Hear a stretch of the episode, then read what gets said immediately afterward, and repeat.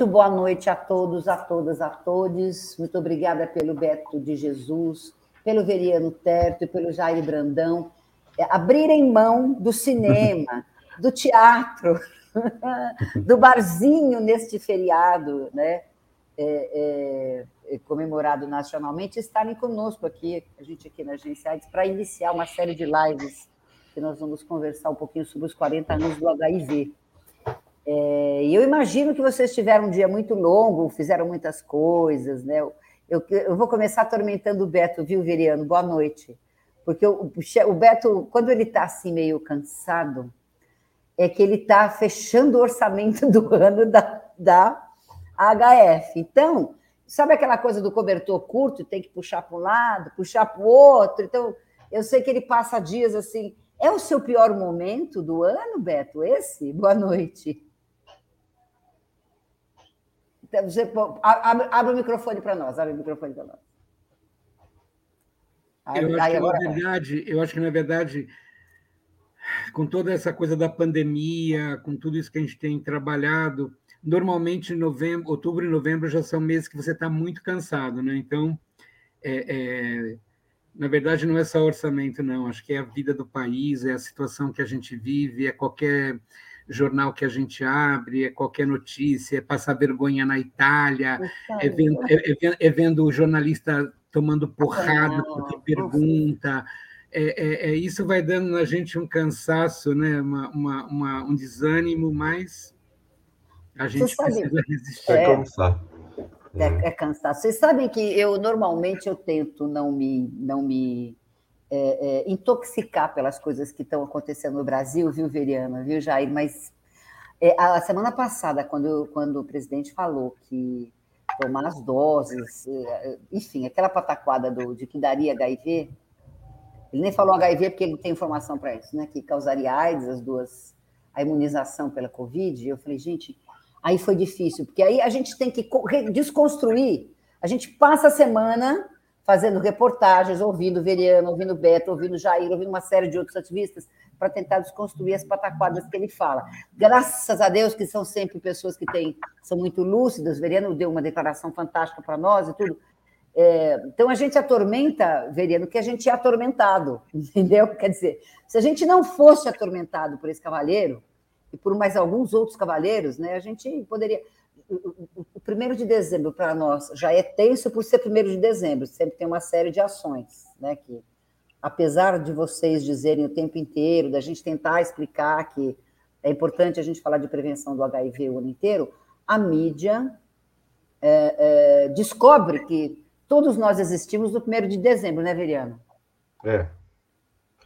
Ainda é assim, né? É um dos efeitos, vamos dizer assim, negativos do primeiro de dezembro, achar que é no Dia Mundial que as coisas têm que serem lembradas, têm que serem feitas. E, mas enfim, acho que é um efeito pequeno, um efeito adverso pequeno. Acho que o primeiro de dezembro, essa época, tem efeitos bem mais interessantes de da gente pensar e discutir. Né? Acho que de qualquer maneira o estímulo à solidariedade nesse período, talvez a gente não conheça direito depois, né, do dia primeiro, mas certamente a gente espera pelo menos que fique fiquem alguns estímulos à solidariedade, alguns exemplos, que a gente possa falar mais do trabalho, do nosso trabalho, e que ele possa ser replicado, possa ser referenciado. Então, enfim. É. E este ano, particularmente, por ter, por, por ter essa efeméride, Jair, de ter os 40 anos, vocês imaginam a mídia vai. É sempre assim, ó, na última semana eles descobrem que tem HIV, meus colegas, de, meus companheiros de profissão descobrem que tem HIV. Aí eles vão descobrir que são 40 anos, né? Então vocês vão ver só como a gente vai demandar todo mundo. Aí aquela, né, aquele acho deve acontecer eh, idêntico com vocês aí da Gestos no Recife, né, Jair? Sim, sim. E além do que, né? Boa noite aí, né, a todas, todos e todos. E além do mais, porque a gente se prepara para um tema, né, para o primeiro de dezembro, né? Um tema que a gente quer marcar o primeiro de dezembro. Porém, no, no, final, no, no, final de tudo, a gente tem que pegar esse tema e fazer um link com todas essas questões que estão tá acontecendo. Então, de última hora, a gente tem que mudar tudo, né? Então, para ter que contemplar. Então, se a gente quer, vai discutir estigma e discriminação né, este ano, que é um tema importantíssimo, que muita gente vai discutir, inclusive aqui em Pernambuco, mas vamos ter que fazer um link com os absurdos que a gente está vivenciando, né? E aí é, é, muda tudo, tem que estar preparado. E é como você disse no início, a gente escuta essas besteiras, essas, é, esses absurdos que esse, esse atual presidente aí fala, e nós temos que, além de nos preocupar na sobrevivência das nossas organizações, na assistência às pessoas vivendo com HIV e AIDS, na solidariedade né, com os nossos, nossos companheiros e companheiras, ainda temos que ter que se preparar para estar tá sempre é, é, para nos defender desses absurdos, né? É trabalhar para esse cara também, que é um absurdo isso. Então. Eu não, é, eu não sei se a gente conseguiria, uh, se seria de bom tom a gente talvez conversar e ter uma pauta comum, sabe? Vamos ver se a gente conversa depois, viu, Beto? Nós todos, Beto, uh, a Bia, os gestos, fóruns, e quem sabe a gente ter um, ou uma fala comum, ou uma palavra de ordem que a gente pudesse colocar talvez fosse uma ideia interessante, porque, enfim, né, é, é complicado, entendeu? Olha, gente, é, semana passada a gente trabalhou bastante, porque e para desconstruir, e o que fica, né? O que fica no imaginário. Na realidade, quando a gente fala de HIV e AIDS, que é o assunto que nos une aqui, estava contando para vocês que esse, o que, que nós vamos fazer em novembro? Nós vamos realizar uma série de lives especiais falando dos 40 anos de HIV no mundo. Então a gente começa, aliás, desculpem, que nós estamos atormentando vocês no feriado, mas é que era a primeira e caiu no dia 2. Eu falei, ó, não dá para gravar. Ao vivo é mais interessante que a gente dá, brinca um pouco, conversa um pouco. Então, tivemos que tirar o tempo de vocês, né? E a primeira, a primeira live que a gente queria quer trazer, nós vamos falar o HIV, 40 anos de HIV no mundo, no olhar de. Né? Então, no olhar de três ativistas, homens, gays, tá certo? que tem aí uma, uma trajetória bastante interessante, cada um na sua área, é, no enfrentamento do HIV ao, no decorrer desses muitos anos de pandemia e de tudo mais. Aí a gente convidou o Beto de Jesus, que está aqui, que é da HF, o Jair Brandão, que é da Gestos, lá de Recife, e o Veriano Teto. Nós vamos falar também com adolescentes, nós vamos falar também com mulheres, nós vamos falar com uh, outros ativistas, e no final nós vamos, nós vamos conversar com três ex-diretores do Programa Nacional. Na última semana, o Dr. Pedro Schecker, uh, o Fábio Mesquita e acho que a Adele. Estou tentando ver se a gente consegue um horário com a doutora Adele também. Então, estamos nessa, é, nessa articulação. O Grangeiro também, acho que vamos ver se a gente faz com os quatro, que acho que seria interessante, né? Não vou chamar a Mariângela, porque nós fizemos uma live com ela e a doutora Mariângela está ocupadíssima em função da ação que ela está é, é, organizando frente à, à, à, situação da pandemia atual. Outro dia eu estava lendo, não sei se vocês viram essa informação também, que 5% da África só teve acesso à vacina. É. Vem cá. Isso aí não precisa ir longe. Pensa no Haiti. No Haiti não são 2%. Então, assim, vamos lá. Vamos lá. De novo, a mesma circunstância. Nós tivemos uma live com a Maria Angela, ela falou, olha, Roseli, eu falei, são sempre os mesmos, são sempre os mesmos países que fazem uh, a mesma pressão. Quer dizer, né? Quer dizer, vem cá, nós vamos acabar com essa pandemia assim, gente? Não é nem acabar, acabar eu acho que é demais, tô, tô, eu sou muito, muito otimista. Mas a gente vai ter um controle maior da pandemia assim, Veriano, enquanto mais países não tiverem acesso à, à vacina? É, o que a gente vê repetindo, gente, já que a gente está falando em 40 anos, em história, a gente vê repetindo a questão como a desigualdade ela alimenta. Ela é um combustível para. Foi um combustível e ainda é um, combustível para AIDS, e é um combustível é, seríssimo com a, com a Covid. Então, assim, é, não adianta o mundo ter apenas vacinas ou a gente ter antirretrovirais para acabar com HIV ou com a Covid, se nós não conseguirmos diminuir a desigualdade social e econômica que existe no mundo, né? nos países em geral e no mundo, porque é...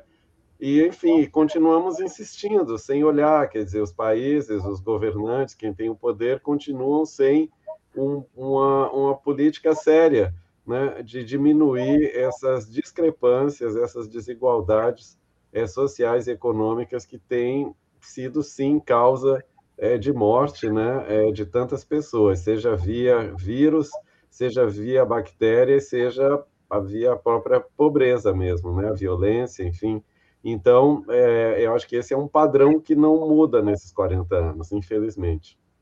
Concorda com o, concorda com o Veriano Beto?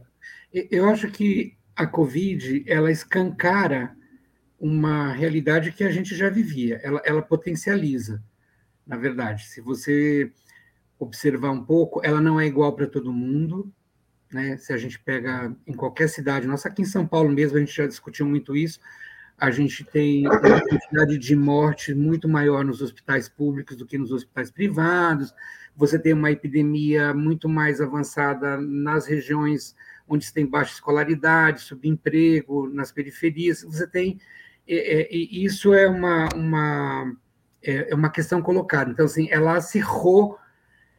E aí, como o meio de transmissão é diferenciado em relação ao HIV, né, que é, é, é muito mais fácil, porque é, é aéreo essa, essa, essa disseminação da doença, ela, ela coloca a gente numa situação muito, muito complicada, muito complicada, né?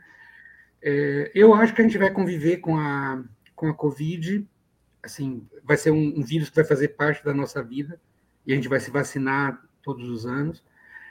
Eu acho que o que o Viriano fala é super correto. Nenhum país está seguro em relação à Covid se o mundo não estiver seguro em relação à Covid. Então, nós estamos aqui falando em tomar terceira dose, tem gente que já tomou quarta dose em algum lugar. Duas doses. Essas doses deveriam estar na África, deveriam estar lá no Haiti, deveriam estar nos países que nem os profissionais de saúde tiveram acesso à, à, à, imunização. Então, isso é uma vergonha, uma vergonha que os laboratórios fazem, é uma vergonha que a gente viveu aqui. Se nós tivéssemos é, comprado vacinas na época que poderíamos ter comprado, nós teríamos diminuído 400 mil mortes aqui. Então, assim, é extremamente vergonhoso. E como que a ciência se mostra correta na medida em que você tem a possibilidade da imunização. Nós estamos agora com 51% do, do, do, do, país vacinado com as duas doses, 72% com, com uma dose, e a gente percebe como os números de, de internação e de mortes eles, eles estão diminuindo. 400 mortes dia ainda é bastante, ainda é muita morte dia, mas assim, nós tivemos quase 4 mil. Então, é, é, é, essa é a resposta. Agora, é muito complicado, né? A gente passou por uma, uma CPI que mostrou todas as mazelas desse governo, todo o descaso, todo o genocídio praticado de forma intencional. E as coisas parecem que não mudam, as coisas parecem que continuam. Né?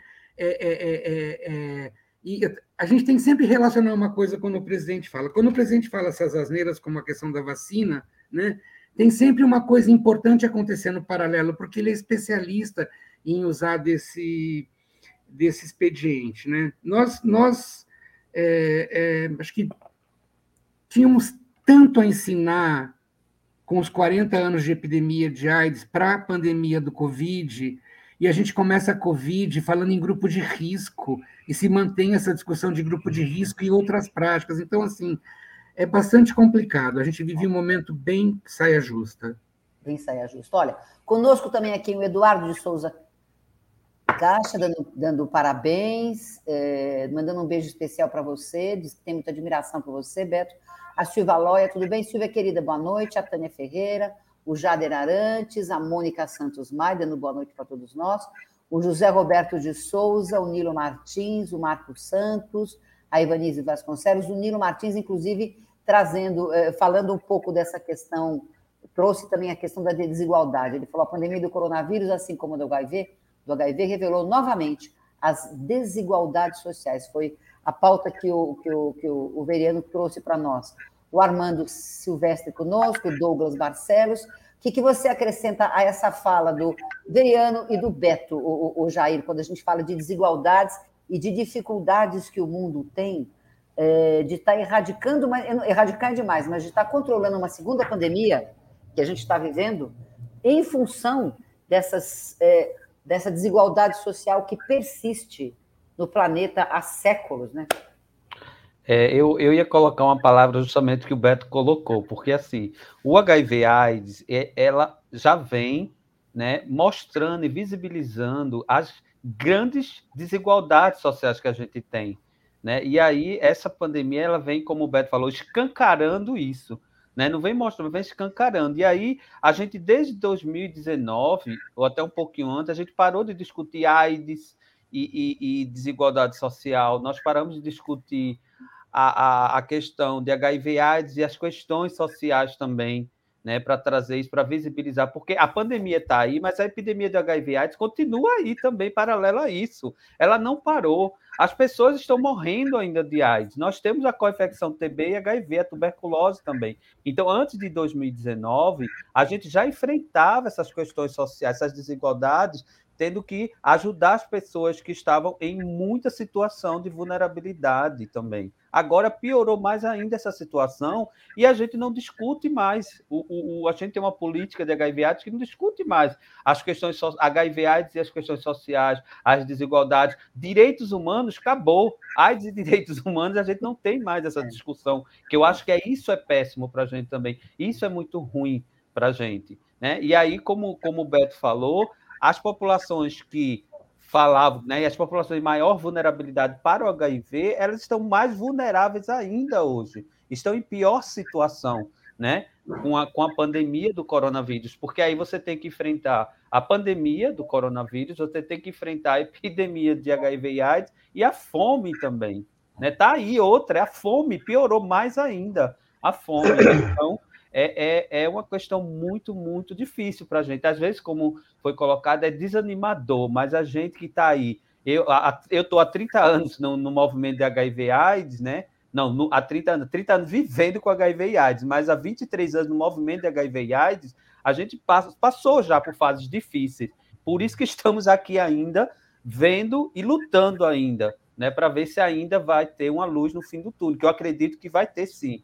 Né? A gente não. não vai parar por aí. Esses 40 anos vêm para a gente refletir muitas coisas, principalmente quando o Veriano falou no início, o princípio aí que fez com que o movimento AIDS nascesse, crescesse, que é a questão da solidariedade, né? que hoje é um ato revolucionário, como já foi dito várias vezes, é a solidariedade. Mas eu acho que a solidariedade ela tem que continuar também no nosso movimento, mantendo esse novo, nosso movimento, a gente chegar numa agenda única também, eu acho uma agenda né, em comum é importantíssimo hoje, os vários movimentos que congregam o movimento AIDS, né? Então, eu acho que isso é importante. E, gente, se vocês escutarem algum ronco, desculpa, mas a minha pet aqui, labradora, que era ronca muito alto.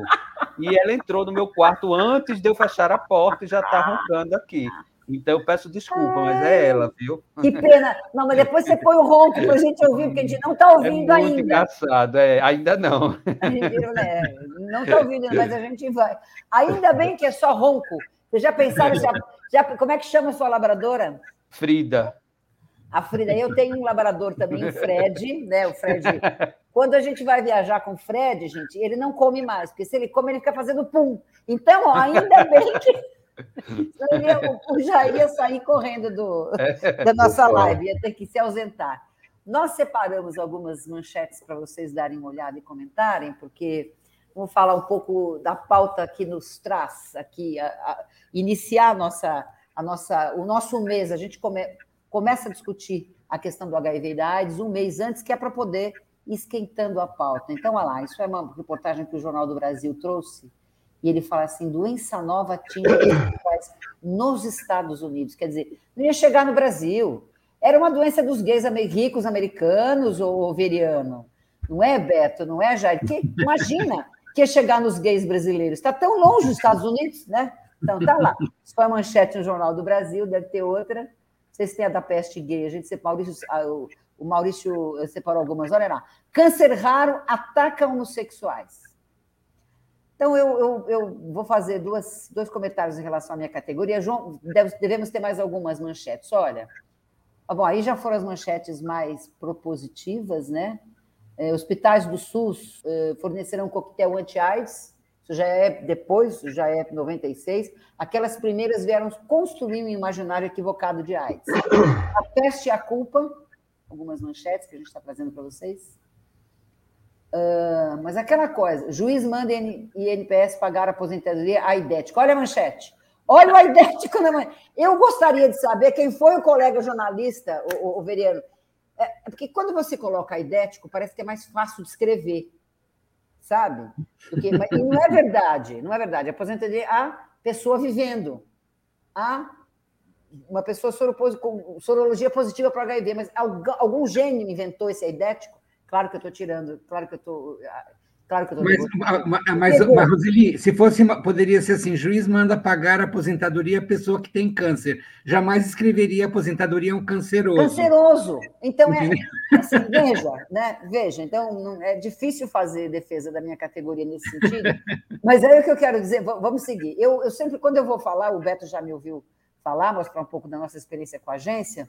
E eu falo sempre, Veriano, que se a gente fizer uma análise naquelas manchetes, tá? câncer raro, né?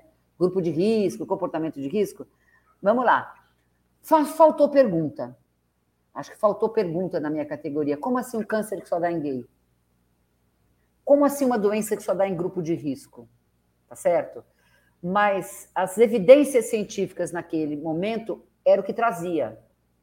Então, faltou perguntar um pouco mais, mas aí você acho que assustou tanto no início, nós estamos falando do primeiro momento, dos primeiros 10 anos de HIV, no mundo dos primeiros 12, 10, primeira década, vai, vamos, vamos, dividir em quatro décadas. A primeira década assustou muito, porque, uh, porque não tinha cura, porque ninguém sabia o que fazer direito, porque não tinha remédio, porque tinha um preconceito absurdo já, que a gente só acirrou, né? a gente imprensa, a gente uh, só acirramos isso, só tornamos mais presente né? esse preconceito, e para desconstruir isso, gente, estamos nós aqui nós quatro aqui, cada um no seu quadrado, né? Ainda, fazendo, né? Faz, graças a Deus, graças a Deus. Estamos ah. fazendo o nosso possível, mas. Por que, que a gente errou tanto, Veriano? Quando a gente dizer, mas, é, mas ainda, mas é como é, como tu falou, né, Roseli, a gente ainda desconstruindo, né? Porque desde aquela época, na verdade, desde os anos, sei lá, mais de 180 anos, não dá para a gente separar isso, que se vem tentando desconstruir esses preconceitos, mas parece que é aquela coisa como Freud falava, não tem jeito. A sociedade ocidental ela é uma sociedade paranoica e essa paranoia ela envolve a homossexualidade.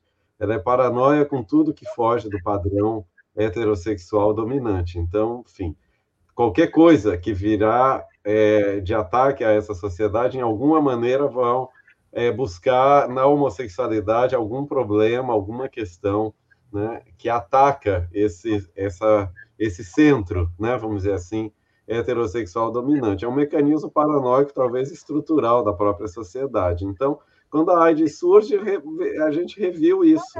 Né? É, é, por que, que a gente errou? Porque é, é a gente está dentro dessa cultura que é paranoica em relação a sexo, em relação à a, a, a, a, homossexualidade especificamente. Então, é aquela ideia. Finalmente, eu acho que na cabeça de algumas pessoas, mesmo as, as mais progressistas, algumas, assim, finalmente chegou a um castigo, algo para deter essas bichas translocadas que vinham desde os anos 70 na revolução sexual, mostrando que era possível existir de outro jeito, né?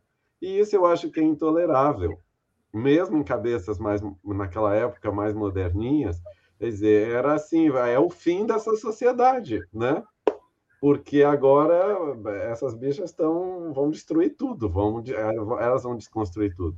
E finalmente chegou essa pandemia para mostrar que elas estão erradas, que elas vêm para ser castigadas por esse, por essa é, é, doença. Essa vida de dissipação, de devassidão que existia aqui, né? Que as pessoas associam uhum. né, à, à, homossexualidade, né? Então, eu acho que foi isso que aconteceu. Por que e que isso, gente... isso vende mais jornal também. Sempre vendeu mais porque é esse encanto, né? Dentro da paranoia também sempre tem um desejo junto, né? Enfim, uma coisa não se separa da outra. É, é, então é isso, essa curiosidade né, maluca de entender o que, que acontece, porque se se mostrasse que a AIDS também naquela época já atingia pessoas heterossexuais, já atingia mulheres, já atingia pessoas pobres, olha aí a desigualdade. Os primeiros casos de AIDS efetivamente apareceram nos anos 70 em pessoas moradoras de rua em Nova York, mas se associou as condições de vida que aquelas pessoas tinham. E, bom, passou em, em, branco, porque também, bom, já bebem, usam drogas, moram na rua, morrem de frio, enfim, e é menos pobre, acabou, né? Agora, quando chegou nos homossexuais de classe média, brancos e tal, que transavam, bonitos, né? Aí, pela, aí, aí entra aquela coisa, o objeto paranoico do desejo, né? Pô, homens bonitos, né? ai que pena que são gays, mas olha aí o que, que aconteceram com eles. Se fossem héteros, estavam vivos, né? Podiam estar criando pais, criando família, né, Beto? Podiam estar dando pais, não sei o que, olha aí, tá mal, né? Tudo mais, aí, aí entra a vingança, né? Aí que eu digo, a coisa do desejo. Então, viu agora o que está acontecendo com eles, e esse mecanismo de, de olhar a AIDS como um castigo, uma doença está aí até hoje. Né? A, o, o, Bolsonaro, quando diz que as pessoas que tomam a vacina vão desenvolver AIDS, ele está invocando outra vez esse aspecto é, de castigo, de punição, por algo que não deve ser feito. Agora, atualmente, é, é usar a vacina, né? na cabeça deles, dessas pessoas, aí dessa caretada toda. Então, é outra vez, nesse sentido, acirra o estigma outra vez, e a gente mostra como é, como é difícil quebrar o estigma, né? É, é 40 anos depois. Quer dizer, tem que invocar esse aspecto de punição, de castigo, em cima de pessoas que têm um, um comportamento errado. Né? E eu, quantas vezes o Weber Daniel dizia, gente, doenças não são castigos, as pessoas ficam doentes, as pessoas adoecem porque elas são. A na natureza é assim, as plantas, os animais, as pessoas não adoecem as pedras. Então, seja por uma doença epidêmica, seja por uma doença endêmica, seja por uma doença rara, as pessoas adoecem. Por que não olhar para isso? Mas a gente tem que estigmatizar, né? tem que trazer isso é castigo, isso é, né? Então, até hoje está aí, né? Dizer, é, é, essa ideia de estigma, usar isso para estigmatizar é, é, pessoas e comportamentos, ela aí permanece. É um dos paradoxos que a gente vive, além da desigualdade que a porque, gente falou. Por que erramos tanto e continuamos errando, Beto, quando a gente fala de HIV, AIDS e de todas essas questões que estamos conversando aqui, nessa série que a gente abre para discutir os 40 anos de AIDS no mundo, é, é, com tanta informação que a gente tem hoje, com tanta tecnologia e com tanta possibilidade, com a PrEP, né, com, uma, com a prevenção combinada, uh, enfim, e com tanta possibilidade dos jovens não se infectarem, como a gente vivenciou e tem vivenciado a pandemia há tanto tempo. Eu acho que tem uma questão uh, que é importante, é o juízo de valores e a moral que se estabelece em relação às práticas sexuais. Eu ser um homem gay, eu não sou pior do que o meu irmão que é um homem hétero, e um homem hétero não é melhor do que eu. Então, eu acho que essa é uma questão importante. E, e, e, eu acho que a gente tem essa, essa questão que o, que, o, que o Viriano traz do pecado e de como as igrejas utilizaram e utilizam ainda hoje disso, é de uma perversidade muito, muito, muito grande. Isso é um peso que fica muito forte para as pessoas. Eu acho que tem toda uma. Para além da questão da doença, para além da questão do HIV, é, os homossexuais vêm sofrendo ao longo da história situações muito complicadas, seja por parte das suas próprias famílias, seja por parte dos espaços onde trabalha, onde estuda. As travestis não conseguem estudar, são, são expulsas de casa. Você tem já aí uma situação bastante complicada de, de, de outros estigmas, de culpas que, que, que, que, que se colocam sobre, sobre essas pessoas porque querem, porque querem viver uma sexualidade não normativa. Então, eu acho que é, essa é uma primeira questão. Acho que, que nenhum cidadão é melhor ou pior por conta da sua orientação sexual ou da sua identidade de gênero.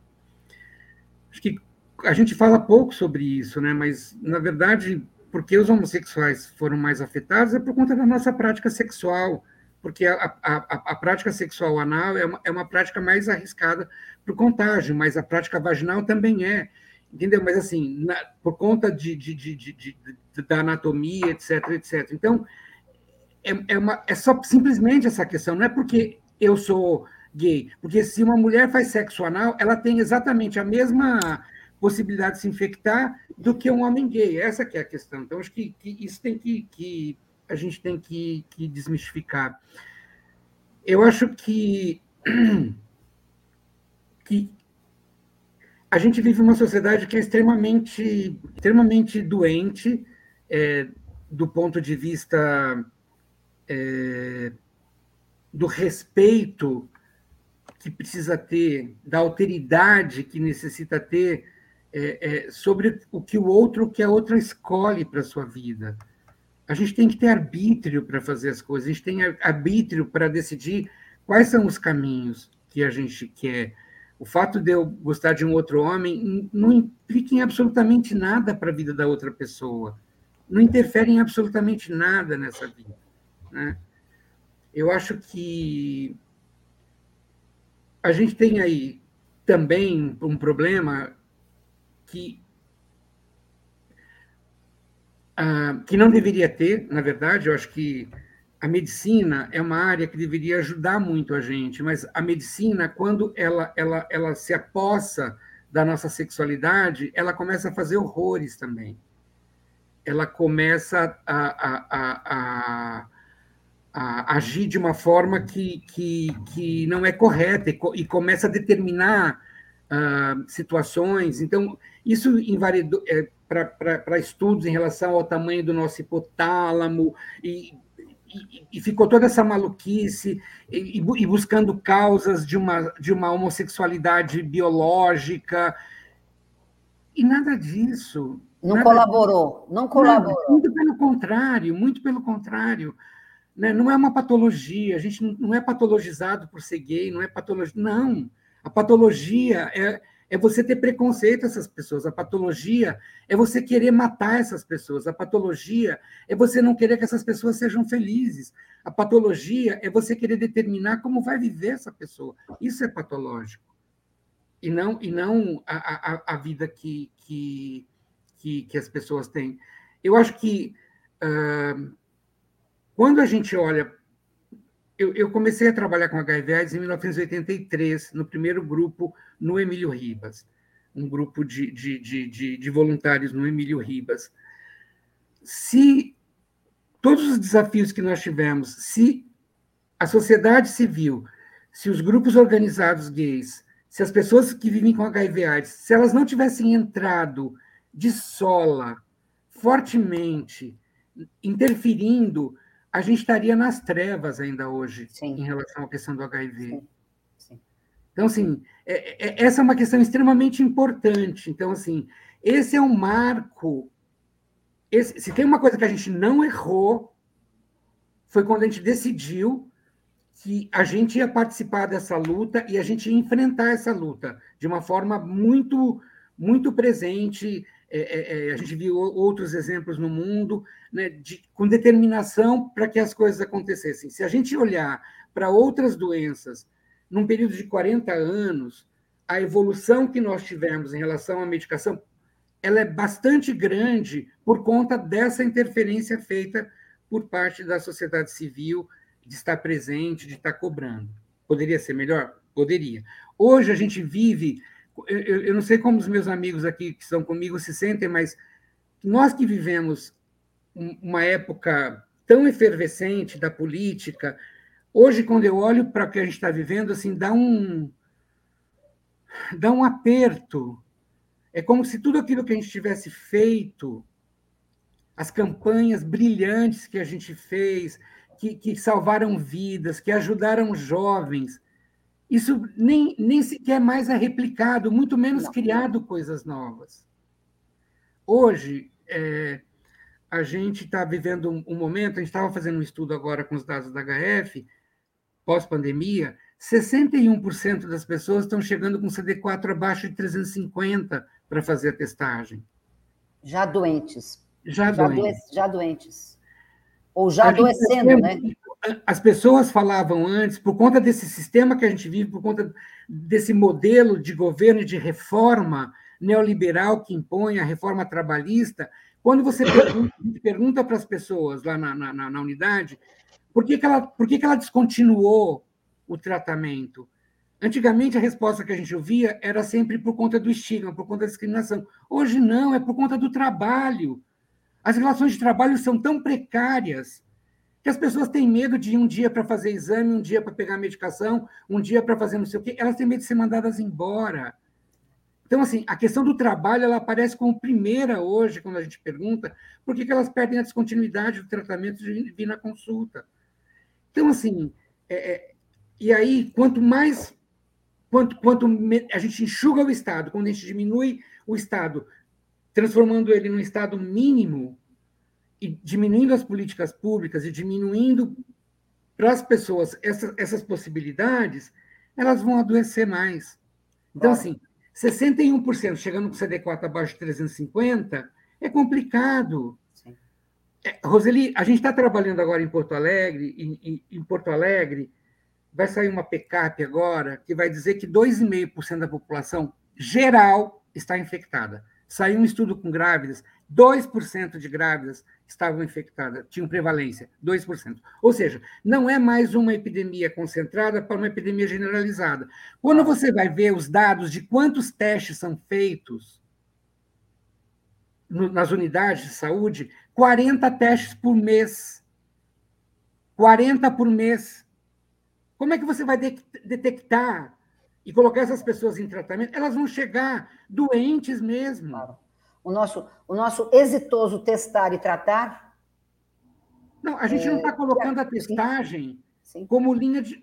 Não está colocando a testagem como o início da linha de cuidados. O que, que vai acontecer? Se você entende a linha de cuidados só quando a pessoa vai para o médico, ela já vai chegar doente, ela, ela vai ocupar aquele espaço muito, muito mais vezes. Sim. E aí, assim, você vai ter gente disputando ali quem está precisando de fato é, da atenção porque está mal com gente que vai lá para fazer uma outra coisa que é muito mais simples. Agora, é, é, é, é a gente está falando em 2022 de um estado que tem o maior índice de morte por HIV, que tem uma PCAP que vai sair com 2,5% da população geral infectada. E a gente não tem testagem para as pessoas saberem com antecedência para poderem se, te se testar, se tratar, ficar detectável. Isso, é Jair, isso é um reflexo da pandemia, da, do, do Covid, ou isso é um reflexo dessa situação, que, ou das duas coisas, dessa situação que a gente tem vivido no Brasil há três anos, há dois anos e meio, três anos? Abre o seu microfone para nós, por favor. Ah, eu, tava, eu tinha fechado para não ter muito barulho. É, eu acho que mistura tudo, né? Esse, esses impactos, essas reflexões do que a gente já estava em 2018, 2019 vivenciando, e aí a pandemia só piorou mais ainda essa situação, né? Em relação ao HIV também. Uma questão, é, Roseli, que, que eu queria aqui reforçar também, que eu achei que Beto traz também em relação à sexualidade. Quando eu fui chamado para essa live de hoje, eu me lembrei muito, né, já que é a primeira live de uma série de 40 anos, né, da, da epidemia de AIDS, eu me lembrei muito no final da primeira década da, do HIV AIDS, quando justamente foi onde eu conheci o HIV, né? E aí, para mim, a questão da sexualidade, ela pesou muito nisso, depois que eu descobri. Né? Primeiro porque a, a, a imagem que eu tenho do HIV AIDS, de, da, do início da segunda década para cá, hoje, é aquela revista Veja, que eu não esqueço nunca, que era Cazuza Agoniza em Praça Pública. Nunca esqueço aquilo. Foi justamente quando eu conheci o HIV. E aquilo ali me marcou muito, porque não tínhamos campanhas ainda, não tínhamos insumos de prevenção, não tínhamos antirretrovirais também nesse, nesse, nesse momento. E o que tínhamos era só informação. Pegou AIDS, vai morrer no outro dia. Né? Então, ali a, a, a, eu iniciei a minha sexualidade e ao mesmo tempo eu tive que parar ela também. Então, acho que isso também foi uma questão é, muito, muito complicada para mim também, quanto jovem, né? com 18 anos de idade, naquele momento. Né? E hoje você vê que você tem uma gama aí de, de insumos de prevenção, uma gama de tecnologias de prevenção, e a gente hoje está tendo que voltar no tempo para dizer o que eu não tinha na época e o que vocês têm hoje, por que, que não aproveitam tudo isso, né? todas essas questões. Então, eu acho que, que é, é, isso também é super importante estar reforçando nesse processo de 40 anos da epidemia do HIV e AIDS, né, aqui com vocês na agência AIDS. Sabe que aquela. Eu quero. O João vai mostrar para nós algumas reportagens que a gente trouxe mostrando também um pouco do que o ativismo fez, né?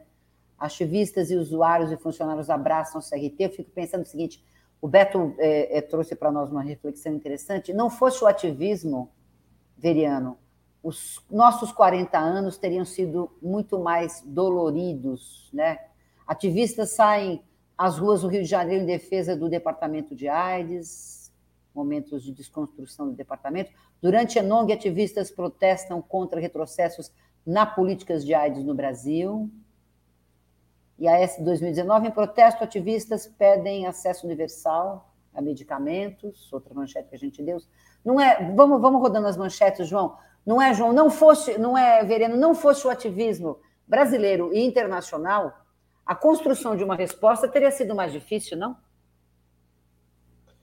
É, sim, eu acho que uma das, das grandes referências, vamos dizer assim, dos grandes alcances do, da resposta brasileira e das suas, da sua característica foi uma sociedade civil organizada que pôde é, militar, que pôde é, realizar um ativismo é, importantíssimo, que eu acho que foi de duas vias, que se beneficiou de uma cultura mais democrática que existia no país nos anos 90 e que, ao mesmo tempo, impulsionou, reforçou essa, é, essa mesma cultura democrática que existia no país. Eu acho que e isso foi essa, essa dinâmica de duas vias né, é, na relação, vamos dizer assim, sociedade civil-Estado, é, foi muito importante para os alcances que nós é, conseguimos. Se a gente for ver a Lei 9313, de, de 96, de acesso universal a, a, medicamentos, é uma lei que ela é, ela é possível dentro do contexto democrático que a gente vivia, ao mesmo tempo ela reforçou o SUS, atualizou o SUS, ela mostrou que os princípios de universalidade, equidade, né, justiça social, eles eram possíveis. Eles não eram só uma retórica, mas eles podiam é, ser uma política mesmo e uma ação né, bem concreta é, no caso da distribuição dos medicamentos, entre outros exemplos.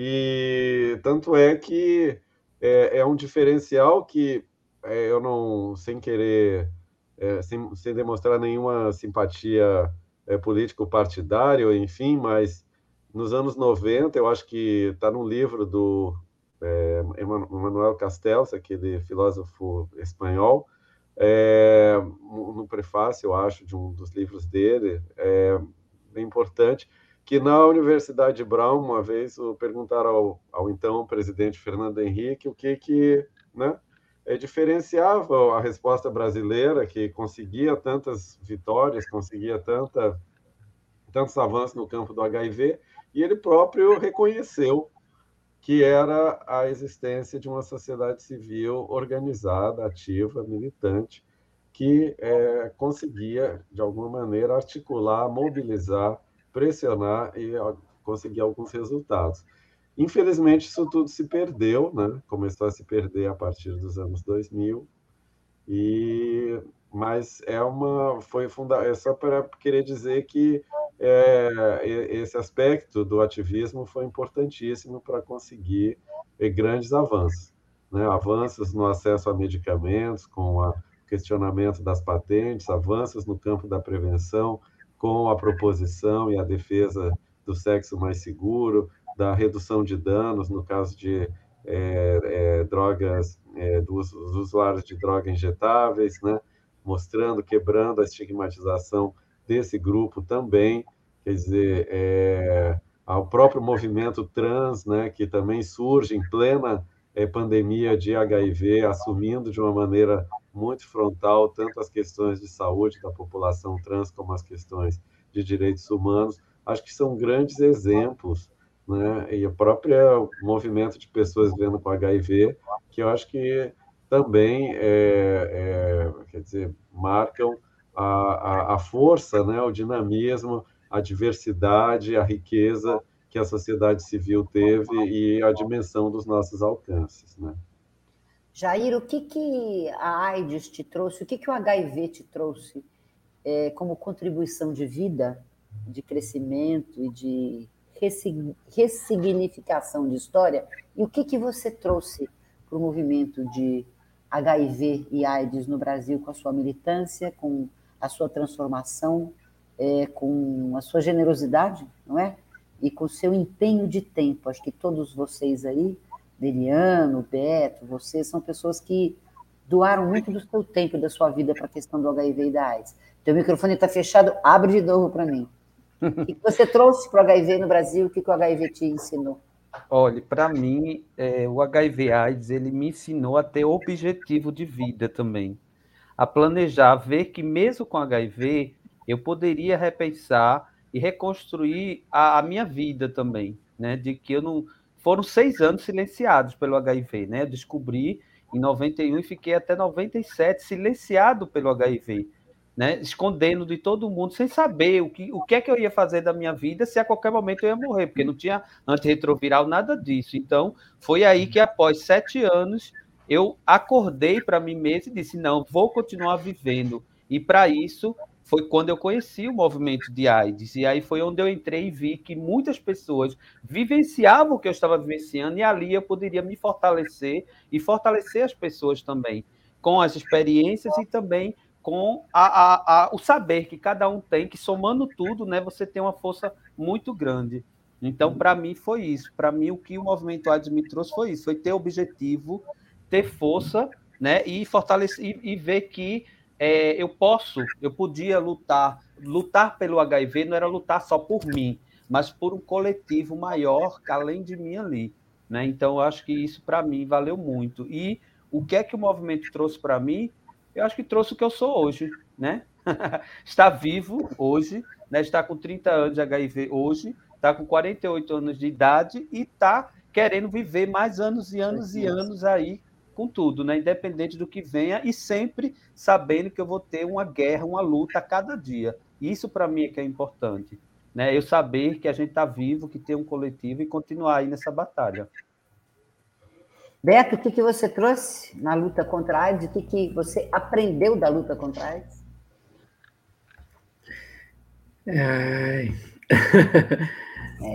é longo, é longo. Eu, é, não, eu acho que, que para mim, é, esse exercício da solidariedade, eu acho que a gente parou de usar essa palavra, a gente usou muito, e a gente voltou a usar no contexto de Covid a gente voltou a usar no contexto de Covid, pensar é, essa, essa relação. Eu lembro muito do início, né? Eu era muito jovem, né? Quando eu comecei é, a, a, a, trabalhar junto com, com aquele grupo no Emílio Ribas e, e, tudo mais. E a gente passou por tantas coisas, assim. Quando eu fico olhando assim por todas as fases que a gente passou em relação é, é, à, à própria a luta da HIV. Não sei se vocês lembram, tinha uma época que a gente juntava água sanitária, porque tinha que jogar água sanitária em tudo, a roupa das pessoas viviam manchada. A gente era, era uma coisa super maluca, porque a gente não sabia muito também de todas as coisas. Mas para mim, o, o, o, o, na verdade, acho que foi a, a, o, o HIV que me ensinou, acho que essa dimensão da solidariedade, essa dimensão da possibilidade é, e, e, da força que, que a gente tem é, quando a gente se junta. Eu acho que isso, isso é muito, muito forte, né? Esses laços que, que, que, que a gente cria. E, e para quem é mais velho na, na, na, na, questão do HIV, no começo, as pessoas pegavam HIV e morriam, era uma coisa é, era, era muito sofrimento, era, era, era, era uma loucura. Eu assisti esses tempos atrás aquela série Pose, quem não assistiu, eu recomendo, vale super a pena, é, que conta a história do início da pandemia lá na comunidade de latinos e negros nos Estados Unidos. E, e, e, teve um dia que eu chorei muito, porque era isso, a gente ia toda semana no enterro, toda semana a gente ia enterrar uma pessoa que a gente gostava, era, era muito complicado. Mas isso, isso manteve um vínculo tão forte entre a gente, uma perspectiva é, é, de que a gente só sairia disso se a gente se mantivesse unido. E, e, e eu acho que é, é, muito importante a gente olhar e entender é, que a participação desse coletivo foi decisivo para que hoje as pessoas possam viver essa quantidade de tempos, que a gente tenha a medicação que a gente tem, que a gente possa celebrar a vida das pessoas. Acho que, que isso faz toda a diferença. Acho que isso faz, faz toda, toda, toda a diferença. Então, é, é, é por, por, maior contribuição que eu possa ter dado com o meu trabalho, não sei o quê, eu recebi muito mais do que eu, eu possa ter dado. Eu recebi muito mais de ter entendido, né? e isso é para a vida. Né? Eu acho que, acho que isso que o HIV ensinou não, não é só para a questão do HIV, mas é para a vida, né? porque é, quando você começa a se envolver e, e, começa a perceber, foi o que o Veriano disse bem no início da nossa, da nossa conversa, né? O HIV é uma questão, mas assim você tem várias outras questões que estão no, no, no entorno e que, e que você só vai resolver essa questão se você resolver as outras questões. Então, é, é, é uma escola, é uma escola para a vida, é, é, é uma forma de, de, de, de, de, de, de encarar o mundo, de, de, de, de ter o um propósito, né? Para que a gente veio. Veriano, você que, que você trouxe para nós do movimento e que, o que o movimento te trouxe, não é? Nessa sua jornada de também mais de 30 anos, né? Sim, olha, Roseli, assim, eu acho que é difícil resumir aqui, porque é uma pergunta bastante complexa para a gente que vive. É, eu não sei para o Beto e para o Jair, mas para a gente que vive onde tudo acabou se misturado, né? A nossa sexualidade, a nossa saúde, a nossa vida profissional, o nosso, a nossa vida social, quer dizer, tudo ficou, é, vamos dizer assim, moldado, ficou, tudo converge no final das contas para o HIV e para a AIDS. Então, isso é muito interessante no momento, mas também tem o seu peso, né? Eu compartilho tudo que Jair e, e Beto colocaram mas também é um peso, né? A gente tu não tem exterioridade, não tem lado de fora. Como dizia um colega nosso, não vou dizer nome de movimento, há muitos anos atrás, mas que é um exemplo muito interessante. É, é, muito legal, tu ganha muita coisa, mas às vezes assim, esse colega dizia quando ele ia num banheirão lá na cidade dele, as pessoas aplaudiam. Ele não podia mais transar no banheiro. As pessoas aplaudiam pelo trabalho bonito. É óbvio, é muito legal. Sabe, é fantástico receber os aplausos e os cumprimentos. É Mas será que ali, sabe, onde tu está querendo outra né? coisa, é. né? Sacanagem. Então, assim, é, é, eu tô assim para descontrair um pouco, mas é isso. É, é, e aplaudir uma organização dele, quer dizer, é, é um negócio. É, Olha, então, se a então, moda é pegar, vou falar uma coisa, se a moda pegar, vocês três estão lascados. Ah, não, já, claro, isso, isso é só que eu estou te falando, de tudo está permeado por essa questão.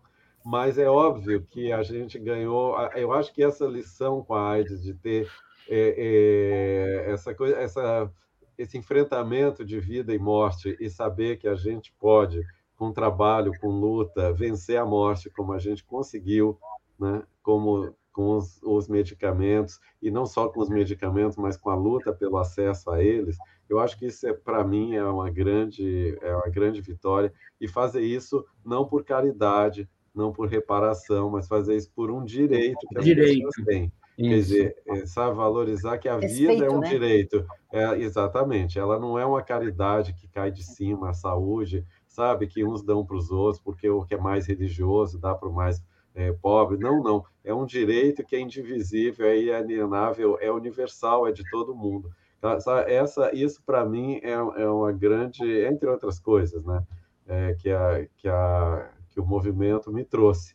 Né? Conviver com a diversidade é incrível, sabe? Um movimento em que eu pude conviver com usuários de droga injetável, com é, trans, com é, pessoas jovens, pessoas mais velhas, mulheres, preto, branco, japonês, gente de tudo que é lugar do mundo, muçulmanos, católicos, é, sabe, no Marrocos, na, na, na, na, República da Geórgia, no Japão, tanto, sabe, em Honduras, no Haiti. Quer dizer, é tanta coisa é, é importante né, viver essa diversidade, entender que a gente pode aprender muito uns com os outros, né, desde que esse princípio de solidariedade seja defendido, seja mantido como a nossa pauta. Eu acho que é ele que nos que deve nos levar para frente. E é revolucionário nesse momento em que o nosso país e o mundo está tão polarizado, tão dividido, né, que a gente tem um governo que trabalha pela desunião, né? Então, assim, fechar fileiras em frente desse conceito é revolucionário, sim, nesse momento. Né? Então é isso. É isso. Senhores, 21 horas e 56 minutos. Muito obrigada pela ação, pela atitude, pela é, persistência, não é? Pela seriedade, pelo respeito, pela dedicação. Né? São pessoas tão dedicadas e pela seriedade com a qual vocês três é, brindaram né? a nossa live as nossas vidas no decorrer desse tempo todo. Eu quero encerrar a live com um comentário de um, um dos nossos é, é, internautas que disse o seguinte: o Zé Roberto Souza está dizendo o seguinte: olha, a gente nunca deve esquecer daqueles que abriram para nós os caminhos do ativismo, sem o qual a epidemia no Brasil e no mundo teria sido ainda maior. Então, que a gente nunca possa esquecer o nome do Veriano Teto, do Jair Brandão e do Beto de Jesus. E em nome de vocês três, a gente quer homenagear todas as outras pessoas que, como vocês, fizeram uma diferença tão grande por bem de tanta gente. Muito obrigada, viu? Muito obrigada por termos aberto essa série com vocês. Um beijo. Veriano, te amo. Jair, te adoro. Obrigada, Pedro. Obrigado, obrigado. Beijo.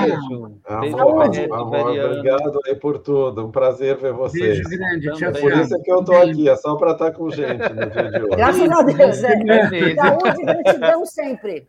Beijo para todo mundo, gente. Um abração para